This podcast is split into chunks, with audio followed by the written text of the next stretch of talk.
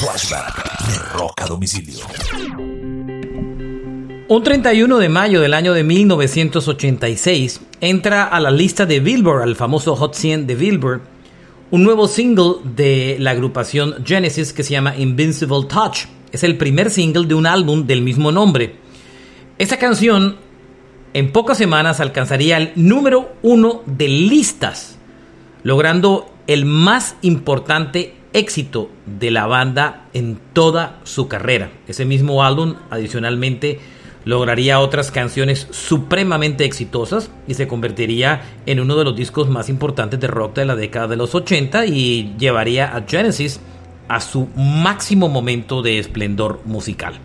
Este fue un flashback de rock a domicilio.